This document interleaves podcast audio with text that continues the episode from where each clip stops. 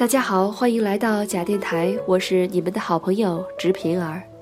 最近一位正在读高一的在校学生通过新浪微博找到我，私信里跟我说他听了我们的节目，觉得挺触动的。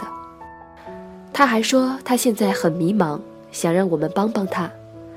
我给他的回复并不算多，但是依然表达了感谢，并且给他提供了自己当初的办法。当我坚持不下去的时候。就想一想最亲或者是最爱的人，他们在时时刻刻偷偷注视着我，我不能让他们失望。其实说实话，我当年读高中的时候，并没有他所描述的那般迷茫，只是到了大学才一发不可收拾的。所以坦白说，我并没有这方面的经验，也不知道这样的方法是否对所有人都能够奏效。然而，我并不想让他失望。作为大学刚毕业一年的我，能够给予他的建议也只有这些了。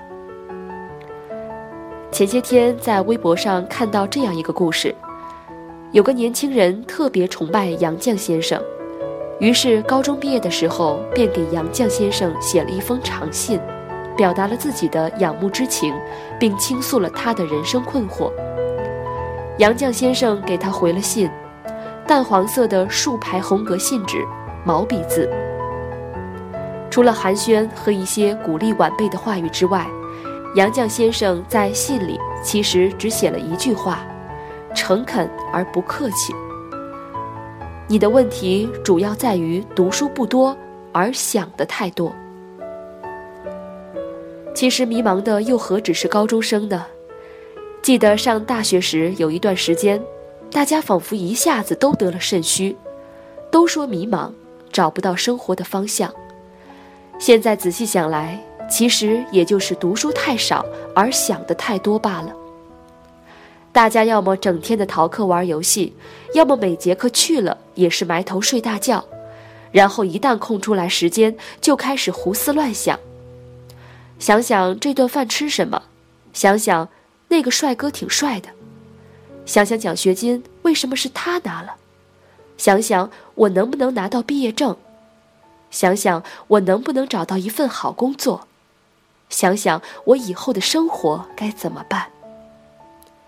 然而也仅仅是想想，我们就是站在那里不动，从不上晚自习，也不去图书馆，反正考试就靠考前突击和临场作弊，及格了便是幸运，不及格还有补考。更何况最后还有清考，得过且过，大学便就此结束了。现在我的很多同学都已经工作了小半年，其实有些同学的工作单位还是相当不错的。然而每每和他们聊起时，他们还是说很迷茫。我说我最近读了将近十本书了，并和他们分享我从书中得到的一些关于人生的思考和对自己生活的应用。他们却说自己已经好几个月没有看过一眼书了。我出于安慰说：“你们是工作太忙了。”谁知他们却几乎一致的回答：“其实哪里有那么忙呀，只是找个借口为自己开脱而已。”我之后在 QQ 和微博上发了一条说说：“你是否读书太少而想的太多？”得到的都是肯定的回答。这些天，我一直在思考，为什么马云等身家如此显赫的商人，依然经常教导年轻人要多读书呢？为什么身边一些暴发户虽然自己没有多少文化，但是却非常注重子女的教育问题呢？我思考的结果是，书虽然未必会让人产生直接的财富，但是它却可以充实人的思想，富足人的心智，荡涤人的心灵。然后在人的一生中产生潜移默化的正能量。其实现实生活中，我们往往也会看到，读书人很少产生家暴，而且很少出现离婚。我想，这应该就是书本给他们看不见的财富在起的作用吧。究竟读书可以对一个人产生多大的作用？古往今来不乏讨论。然而依然是模糊而不可辨清的，但大家都承认一个事实：那就是读书总归是有用的。我知道，一谈到开卷有益，肯定就会有不少反对的声音出现，大多是拿一些黄色书籍来当挡箭牌。经常被提及的就是《金瓶梅》。其实看过这本书的人都知道，这部五百万字的小说，不良内容仅仅不足五千字，而且现在市面上的版本也大多剔除掉了这些。所以看本书，只要你不是居心不良，应该不会有什么问题，而且还会有不少的收获。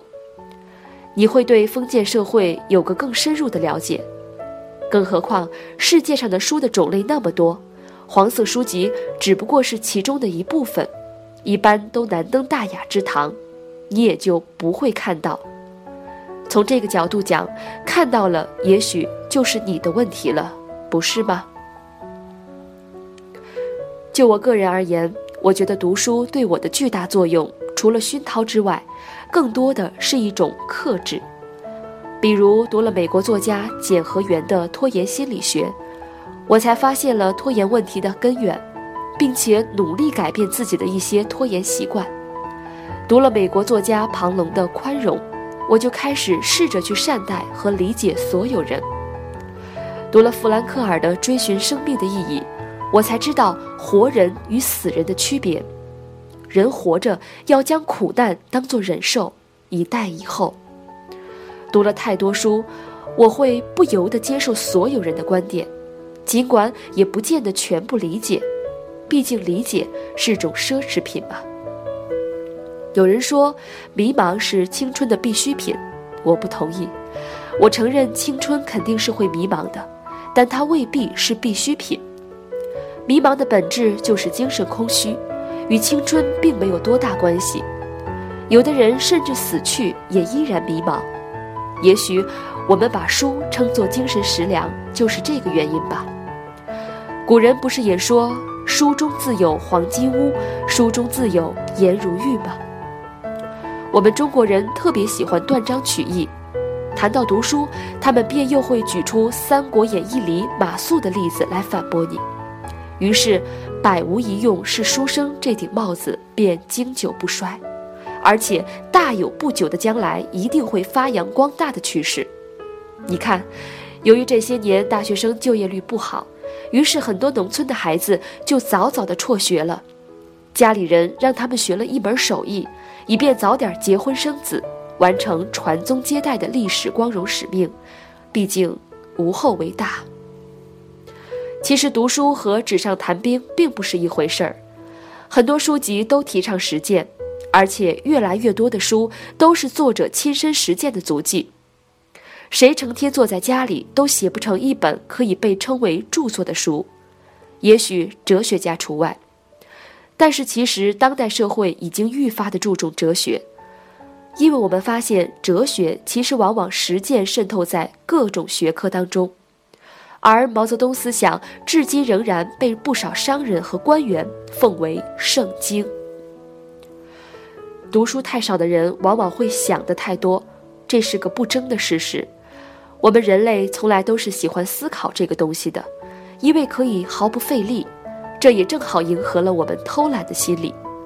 然而，因为内心没有什么东西，想来想去仍然停留在一个点上，跳不出框子。